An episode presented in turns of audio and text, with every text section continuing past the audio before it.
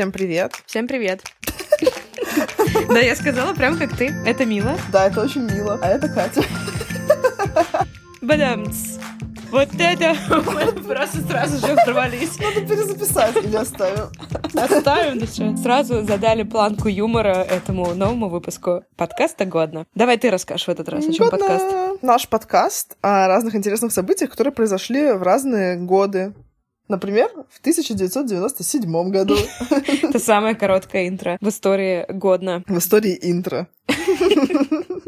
Иду на рекорд. Может, еще самый короткий подкаст выпущу. Хорошо. А у тебя какие-нибудь э, есть прикольные истории? А, подожди, кстати, 97 год, это же год, получается, когда мы пошли в первый класс. Ты же... ты пошла в первый класс, а я А. в детский сад заканчивала. Фу, ты с 7 лет пошла, лох. Это ты странная. Зачем с шести лет идти, когда можно с семи? я пошла с 6 лет. Норма вообще с семи. А что там делать столько времени в саду? Не знаю, там, Комки в манге. там, и- там игры и беззаботность. Меня решили 6 лет отдать, ну и нормально вообще, я как-то не супер напрягалась. Я только помню, что у нас э, в школе надо было экзамен сдать, вступительный, там какие-то стишки почитать, еще что-то. И я чуть было не провалилась. Там было какое-то задание серии, что расположите картинки логично, и там был типа утенок, который зонтик открывает. И там варианты были, что на одной картинке идет дождь, открывает зонтик, на другом солнце, он закрывает зонтик. Суть была в том, что на самом деле шел дождь. Ну, э, может быть, это вырежем, конечно, потому что супер интересная история. Шел дождь, и, а потом он кончился, и он закрыл зонтик. А я подумала, что было солнце, а потом дождь начался, и он его открыл. И мне такие, ну, все, похоже, какая-то тупая у вас дочка, не шарит в том, когда надо открывать и закрывать зонтик. Какое-то дебильное было задание вообще, Супер дебильная, потому что могло быть оба варианта. Да, я выбрала нормальный вариант, но не то, что я сказала, что, блин, утенок должен был, не знаю, в жопу себе солнце сунуть. Но вот я чуть было не провалила поступление в свою классную школу, но в итоге все таки решили, что может что-то из меня и выйдет. Они ошибались, кстати. Стоило меня отчислить уже в тот момент. Окей. Слушай, ну пока ты поступал в школу, я там чилила последний год в детском саду. Я уже неплохо помню детский сад. Помню, как мальчик садился, а я вытащила из-под него стул, и он упал. И меня в трусиках поставили в угол. Это, это мальчику компенсация за его страдания, что потом смотрел, как ты в трусиках в углу стоишь.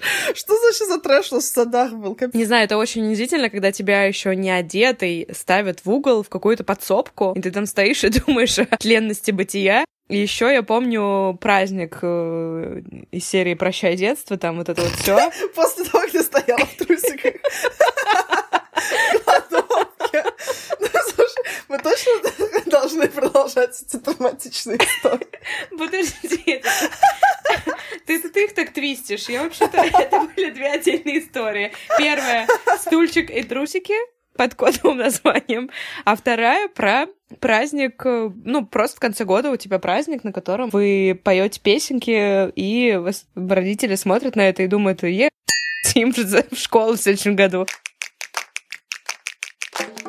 Мой брат Паша послушал тут мой подкаст, ему даже понравился, кстати, и сказал, а что ты там рассказываешь истории про то, как каких-то чуваков там попускали гопники? Меня же даже попускали. Расскажи, как меня попускали. У нас на районе было, если ты, например, шел по улице с какими-то вкусняшками, ну, типа там колу пил или снигер съел, тебе мог э, подойти какой-нибудь чел и сказать, ой, а дай-ка я у тебя колу пивну. Ты такой даешь ему колу пивнуть, и он такой, я не буду тебе возвращать уже, я допью, ладно. И тебе попускали просто на всякие вкусности. И он рассказал мне, что идешь с какими-то вкусняшками, и видишь каких-то сомнительных чуваков, и просто начинаешь с дикой скоростью запихивать себя сникерс, заливать литр колы себе в рот, потому что ты знаешь, что, возможно, через минуту уже они будут есть и пить твою еду. Переходим к новостям 97 года. Давай. Ну, я начну с хорошей. А у нас тут только хорошие новости. Начну с очень хорошей.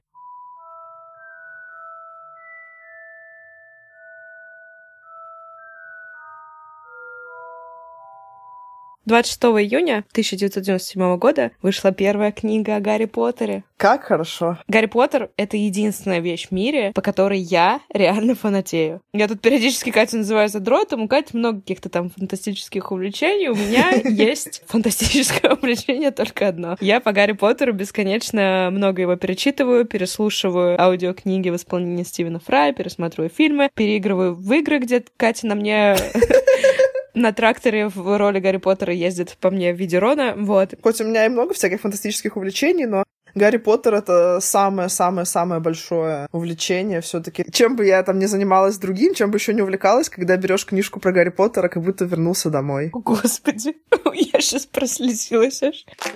14 раз отказали. Кстати, по разным источникам, то ли 12, то ли 14 издательств отказали Джон Роулинг печатать книжку. Лохи! Вот как они потом, наверное, жалели об этом. Господи, Лошары. конечно. Но просто, знаешь, э, мне кажется, такие феномены, как Джон Роулинг, они раз в столетие, наверное, происходят.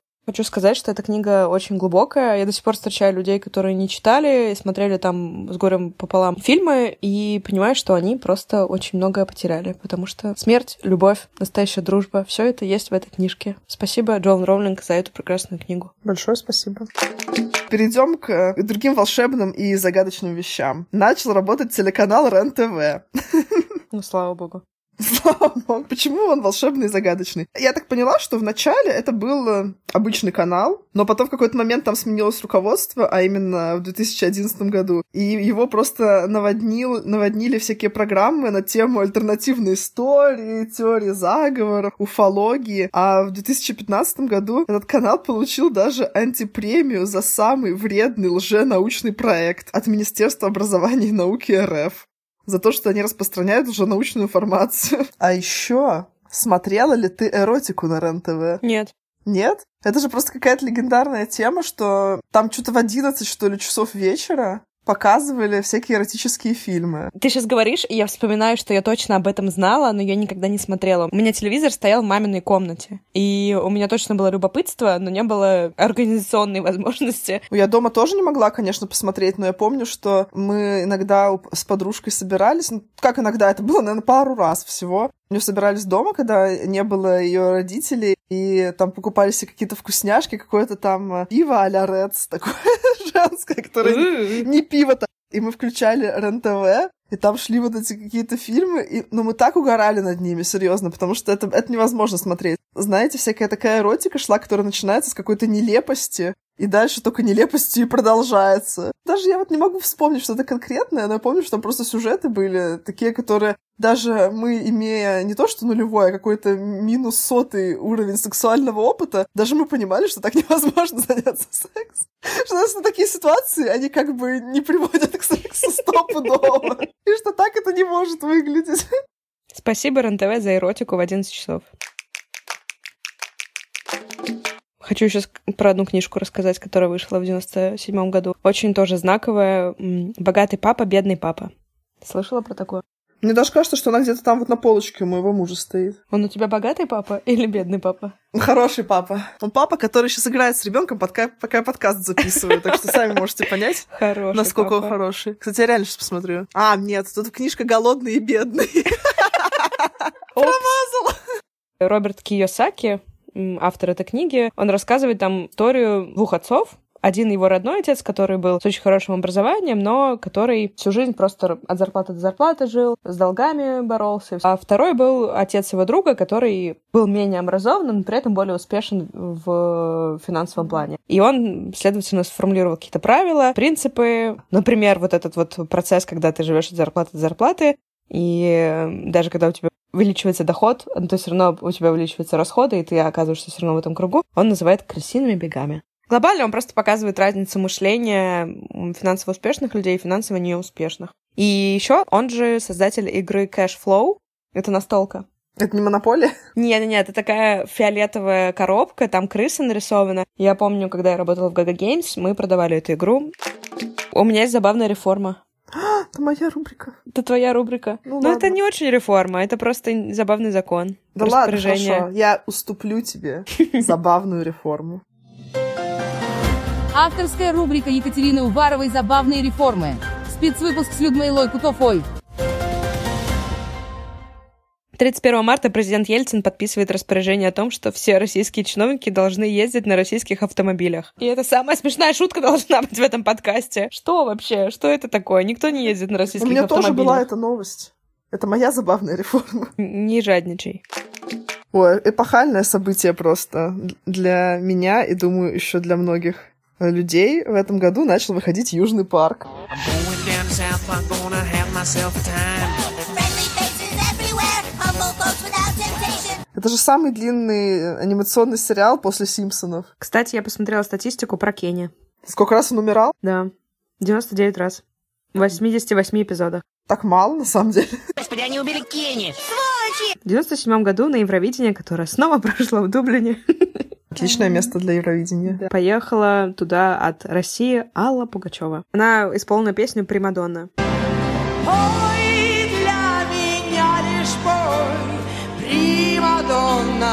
примадонна. И тут мне хочется сказать, какого хрена Алла Пугачева в России до сих пор считается там какой-то там примадонной. Мне всегда так обидно за это. Не знаю, но она такая легендарная. Ты просто смотришь в Америку, там Бьонсе, там Мадонна, там Леди Гага, а у нас, блин, Примадонна — это старая женщина, которая Слушай- очень много лет очень плохо поет, потому что голос свой потеряла. Я согласна, что как бы вряд ли я сейчас приду домой и включу себе Пугачева и буду наслаждаться, или там на вечеринке какой-нибудь я включу.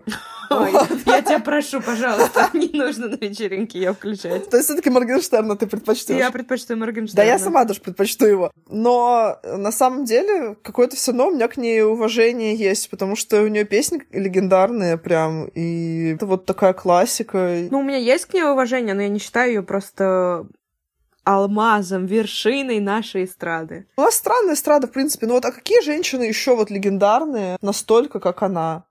Николай Басков. А, или Моргенштерн, он же женщиной года стал там. Кстати, да. Вот он может ей составить конкуренцию. Нет, ну серьезно, вот кого? Вот если тебе скажут, что выбери женщину, которая там типа в русской поп-музыке была самой легендарной. Ну вот кого, кроме как Пугачева Ну, назвать? так ты тут заходишь на очень опасную территорию. В этом и проблема, что у нас нет замены. Но это не делает автоматически Аллу Борисовну лучшей. Ну, из того, что есть, может быть. Ну, Ну, что, ну, что теперь никого? Выкинем вообще с пьедестала всех. Да не знаю, даже Ну, Полина, Полина. Гагарина и Земфира круче намного, чем... Ну, Земфира это вообще из э, другой оперы. Ну, а и что? Ну, в смысле, она же не поп-певица. Зато она суперзвезда. Да, я согласна. Естественно, я больше Земфиру люблю. В смысле, Земфиру я и слушала, и слушаю. Но я не скажу, что это поп-дива. На самом деле, какие-то песни я ее реально люблю. Да, хорошая Без шуток. Просто давно пора F5 сделать э, этому списочку примадон в нашей стране. Ну, надеюсь, что появится кто-то покруче, но пока как бы Я уже вот. даже согласна на Моргенштерна. поспорили тут с тобой. Ну, вообще. За Пугачеву и двор стреляю в упор. Еще в этом году была анонсирована поисковая машина Яндекс. Началось восхождение Яндекса, который теперь повсюду. Каким количеством Яндекс сервисов ты пользуешься? Просто Яндекс в твоей жизни. Яндекс Лавка, Яндекс Такси, Яндекс Мэпс, э, Яндекс Музыка, Яндекс Поисковиком я не пользуюсь. Блин, вообще, конечно, прикольно, да? Вот разрастается как э, из поисковика, теперь у нас, блин, Яндекс все есть. Мгм. Мне кажется, с Яндексом только Сбер может конкурировать. Это- А что мы там шутили, Ставлю что... тебе Сбер двойку, Сбер карандашом. Когда был ребрендинг Сбербанка, там же стало там Сберто, Сберсё, и там было как-то очень много всяких мемасов на эту тему в тот день, и там было, что ученик в Сбершколе учится, и ему учитель говорит, там, Иванов, ты сегодня плохо сделал домашнее задание, я поставлю тебе в твой Сбер-дневник двойку, но пока Сбер карандашом. Ну, помнишь, как учителя же пугали, что они тебе простым карандашом ставят двойку? Слушай, а про Яндекс же у нас тоже было, что... Причем в начале пандемии мы шутили про то, что будут Яндекс анализы. Что, уже есть они? Я вообще не удивлюсь. Что-то такое есть, да, уже. Но еще у нас был вариант Яндекс Секс, когда, ну, понятно, когда Яндекс... Яндекс шлюшки. Яндекс Друзья, но Яндекс Шлюшки нет. А почему? Ну как Яндекс Секс. Ну, типа, тебе удобно, там в приложении вызываешь себе проститутку, потом Ну, блин, звездочки ей Яндекс ставишь. Шлюшка это на мужиков, на... а Яндекс Секс это для всех. Ой, блин, я вот опять, да, женщину щемила. Опять женщину щемила, перестань. Мне тут щемит. Я бы еще хотела Яндекс ПМС. А, а в чем был бы сервис? Что тебе вкусняшки приносят и успокаивают? Вкусняшки обнимают меня. Делают все, чтобы я перестала хотеть умирать в эти шикарные дни. Я не могу не рассказать про эту новость, хотя она немножко не вписывается в концепцию веселых новостей. Нет. Ну и извините, пожалуйста, но мы об этом человеке несколько раз говорили за этот подкаст. Это не Моргенштерн. И не Алла Пугачева даже. И даже не Филипп Киркоров. Нет, это про принцессу Диану. 31 августа 97 года она погибла в авиакатастрофе в В авто. Париже. Ой, твою мать, на самолете гнала по, по Парижу. Даже тут ты умудрилась смешно сделать. Я так извиняюсь.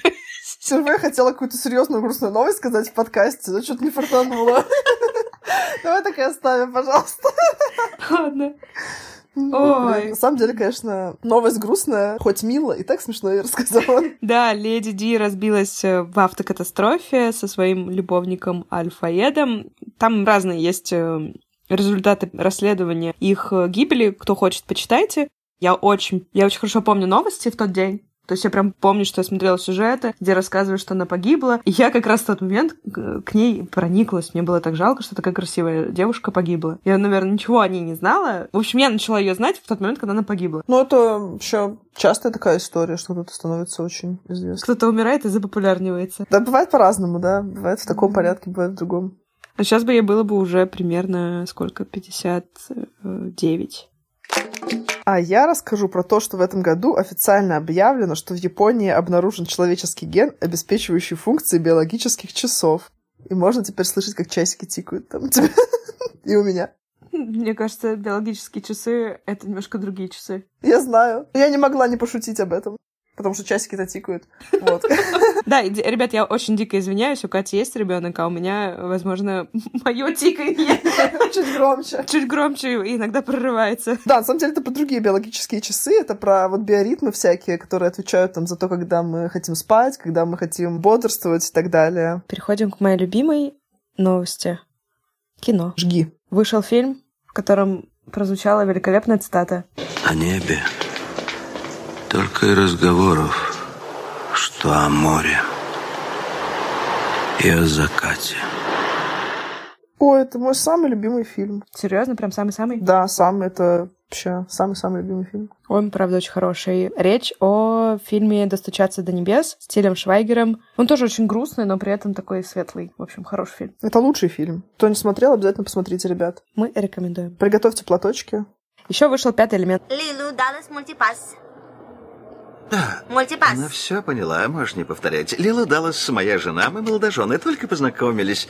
Так бывает, встретились, проскочила искра, она Мультипас. знает про мультипас. Долгожданный. Наконец-то мы можем это обсудить. Вышел фильм «Титаник». Ну, наконец-то. Наконец-то! Ну, снимали тогда в 90-е столько культовых фильмов. Как теперь снимать что-то новое нормальное? Как теперь да, снимать, когда вот есть вот такие мастодонты? У фильма было 14 номинаций и 11 Оскаров. Мало фильмов э, до сих пор приблизились вообще к таким показателям. Фильм, конечно, супер крутой. Там такие гениальные какие-то художественные ходы. И некоторые люди говорят, что о, да ладно, тебя типа он так впечатлил, потому что ты была мелкая, вот, и там смотрела. он до сих пор очень Так я тоже думаю, думаю, я сейчас посмотрю, я там буду рыдать как тварь вообще, скорее всего, опять. Кстати, я его из-за этого не пересматриваю сейчас, потому что когда я была маленькая, я плакала только когда... Га- Га- Господи, Гарри Поттер. Когда, когда ты смотрел «Титаник», ты плакала, потому что Гарри Поттер еще не начал выходить. Уже больше не могу смотреть другие фильмы. Я хотела сказать, что сейчас, когда я взрослый человек, мне намного сложнее такие фильмы смотреть, потому что я прям переживаю за людей живую. И я, скорее всего, начну рыдать примерно с пятой минуты фильма. А когда я была мелкая, я переживала только, когда Леонардо Ди Каприо умирал. Более того, я помню, как после просмотра «Титаника» я бегала за мамой и говорила, мама, Леонардо Ди Каприо умер. Она говорит, да нет же, он не умер. Ну, причем за год до этого, мы с тобой уже обсуждали, вышла Ромео и Джульетта.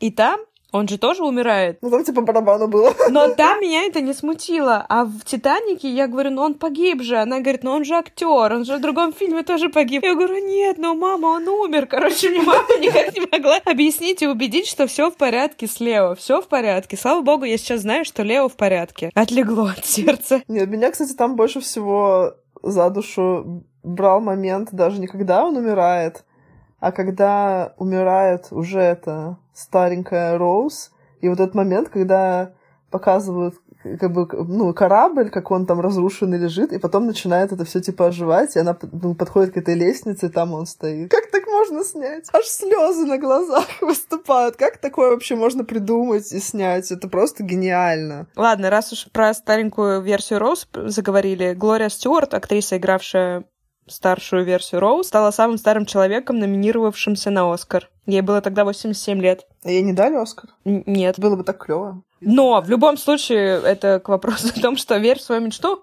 Номинации можно и 87 лет получить. У нас еще все впереди. Да. Fox Animation выпустил мультик Анастасия.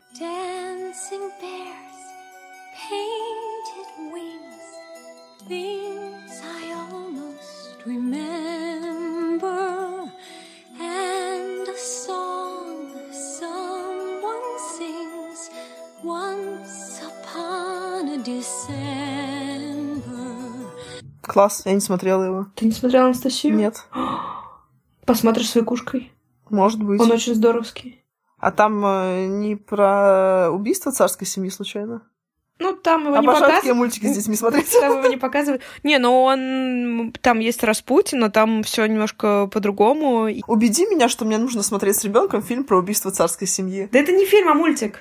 Ладно, мультик про убийство царской семьи. Ну, во-первых, этот мультик один из любимых очень многих, э, кто родился и рос в 90-е, потому что там очень симпатичная Анастасия, там, конечно, такая немножко лубочная Россия, такие крестьяне пляшут, танцуют, Э, как в жизни прямо у нас. И, ну, хороший мультфильм, я его очень люблю, много раз смотрела. Есть смешные шутки, реально смешные. Такая немножечко сказочка про то, что вот Анастасия якобы выжила. А чем там заканчивается? Какой может быть хороший конец у такой истории? Но там же альтернативная абсолютно история. А, это как Тарантино, да, снимал этот мультик? Да, поэтому посмотри. У нас тут в прошлом году была новость про то, что начал выходить покемон. И вот к чему это привело. Около 300 японских детей были госпитализированы с приступом эпилепсии от просмотра покемона. Это реальный факт. То есть я все время думала, что... Мне на самом деле в детстве родители говорили, что «Ой, покемон тебя зомбирует, у тебя будет какой-нибудь припадок, ла-ла-ла». Но вроде как э, я думала, что это полный гон, но на самом деле немножечко правды в этом есть. Но на самом деле к такому эффекту привела только конкретная серия. Я гуглю ее сейчас. Гуглишь? Это, это была какая-то легендарная 38-я серия покемона. Пикачу применил какой-то удар особый, произошел взрыв.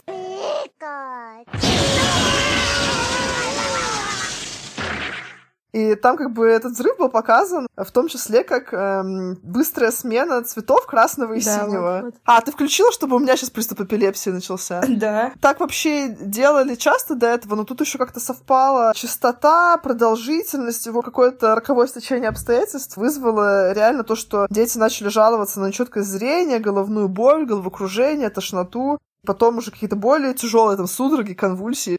Довольно-таки жестко. Так что Вот тебе бабушка и Робинтранат Тагор. что такое Робинтранат Тагор? Это такой поэт. А при чем тут? Это просто типа вот тебе бабушка и Робинтранат Тагор. Да капец, я первый раз такое слышу, что ты вообще вернула. Ты что тут исполняешь? У меня же приступ эпилепсии начнется от твоих слов. Да это цитата из фильма, господи. Никогда такого не слышала. Суть в том, что не всегда, когда родители говорят, что у тебя начнется эпилепсия от мультика, они так уж не правы.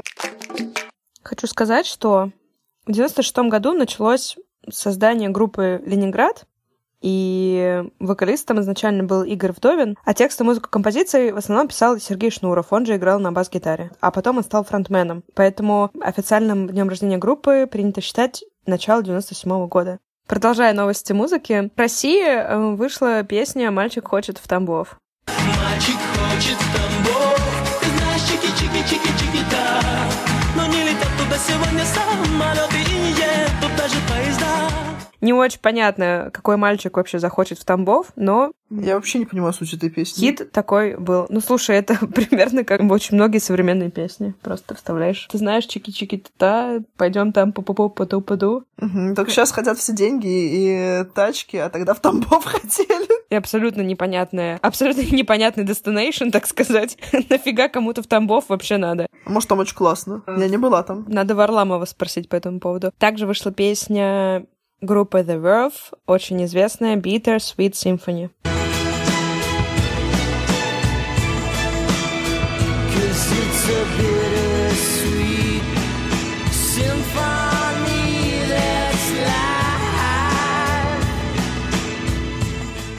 А еще вышла песня, где там э, лысый чел говорил «Come on, Barbie, let's go party». А, ну, конечно, это я знаю. Аква выпустила песню Barbie Girl с классным клипом. Я помню, у нее там руки отваривались, и было смешно. Да, да не, вообще кру- крутая песня, крутой клип. Ну, Без вопросов. и э, напоследок вишенка на этом торте Smack My Beach Up. Забыла, кто исполняет. Prodigy. Prodigy, да.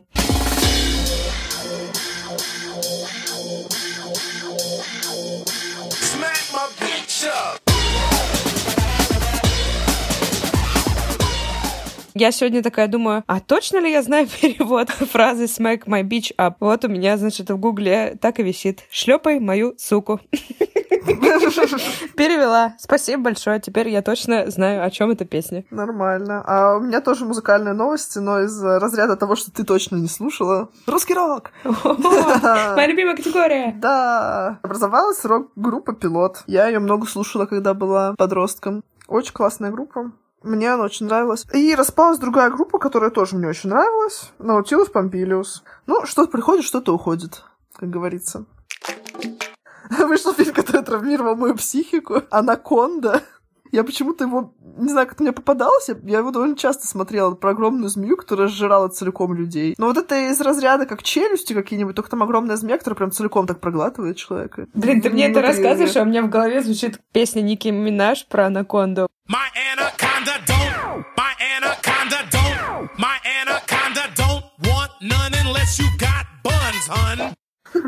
Ну вот там Анаконда Want и Анаконда Eat. Не какой-то супер там высокохудожественный фильм, но мне он прям очень запомнился из моего детства, потому что меня прям так пугала эта змея, это какой-то ужас, кошмар. Хотя как бы вроде как э, нету предпосылок к тому, что меня в России сожрет гигантская змея, но почему-то меня очень пугало это.